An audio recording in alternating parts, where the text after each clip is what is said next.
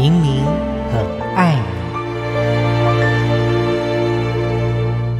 大家好，我是王庆玲，今天很高兴在这里跟大家分享关于亲子之间有一个非常领域，我们要很小心，那就是别误闯孩子的私领域。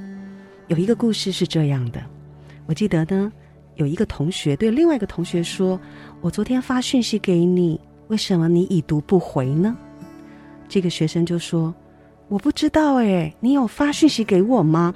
他说：“对呀，而且你读了，竟然没有回我呢。”然后呢，他回到家就怎么想都觉得是不是有人偷看了我的手机呢？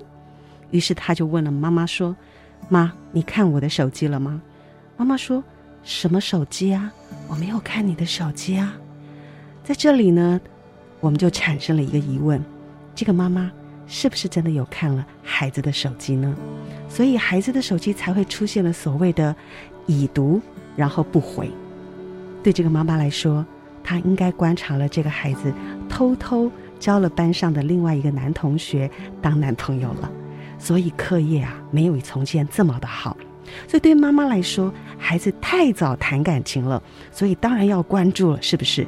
所以当然就要暗中观察，因为为了他好，所以每一个父母都为了孩子好，我为了你好，但是我却没有尊重到你。当我们说孩子需要一个所谓的隐私权的时候，其实做父母的就会在这里有一个拉扯。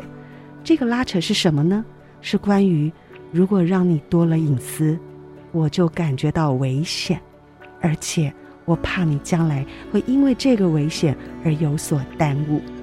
这时候我们就要提到了黎巴嫩的诗人纪伯伦，他有一首诗，这首诗非常的有名，然后也诞生了非常多亲子教育的创作。这首诗呢，他是这么说的：“你的孩子不是你的，他们经你而生，但非出自于你。他们虽然和你在一起，却不属于你。你可以给他们爱，但别把你的思想也给了他们，因为他们有自己的思想。你可以勉强自己觉得像他们。”但你不要想让他们变得像你，所以你的孩子不是你的。我觉得看了这一段诗，让我想到了很多。每一个父母都是有了孩子才学着怎么当父母的，但是不要忘记，每一个父母其实从前也都是孩子。我们那个时候做孩子的时候，最怕的不是手机被看，那个时候哪来的手机呢？我们那时候写日记。我们收到了同学写的信，甚至这个邮票呢贴上去寄到对方的家里，期待开信的是就是他本人。但是有时候信会被拦截，对不对？被拦截了之后怎么办呢？有时候好像就石沉大海了。在那个年代里，隐私大概就是那些文字上我们不想被看见的。但是现在随着我们所有的进步，除了手机之外，还有包含了什么呢？很多人说，还有我常常背的包包，我的书包也是我的隐私。还有很多孩子会说，我的房间从门一进来开始都是我的隐私。在更多更多，有时候我们会发现，孩子慢慢长大了，他也许会有自己的账单、信用卡账单，你帮他拆开了，他说：“妈，那是我的隐私，钱花到哪里了？”也是隐私，然后我们跟谁做了连结，也是隐私，所以这时候我们就要提到了，做父母的为什么一定要闯到这一个私领域呢？很简单，因为想控制。这个控制其实美其名就是，我希望你安全，我是为你好。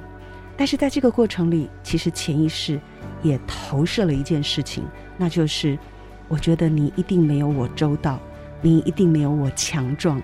你也一定没有我的思想来得成熟。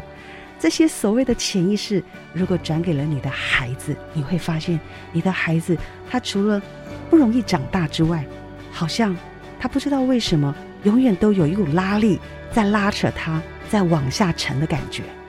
所以，最好的方式，身为父母的人，我们可以对孩子，在我们的意念上，在我们的潜意识里面，我们要把一份最大的尊重还给我们的孩子。可是这个尊重，我们更多的是什么？是放心，是让他自由，是让他承担，然后也让他知道，其实他是被尊重的。所以，亲爱的父母，我们再也不要再去闯进孩子的私领域了。有时候，带给一份尊重，可以询问过，甚至用关心的方式，我觉得那就是一个非常直接而温暖的连结。好，今天我们就说到这里了。欢迎留言给予我们五星好评。收听更多节目，请到教育电台官网或 Channel Plus 频道收听。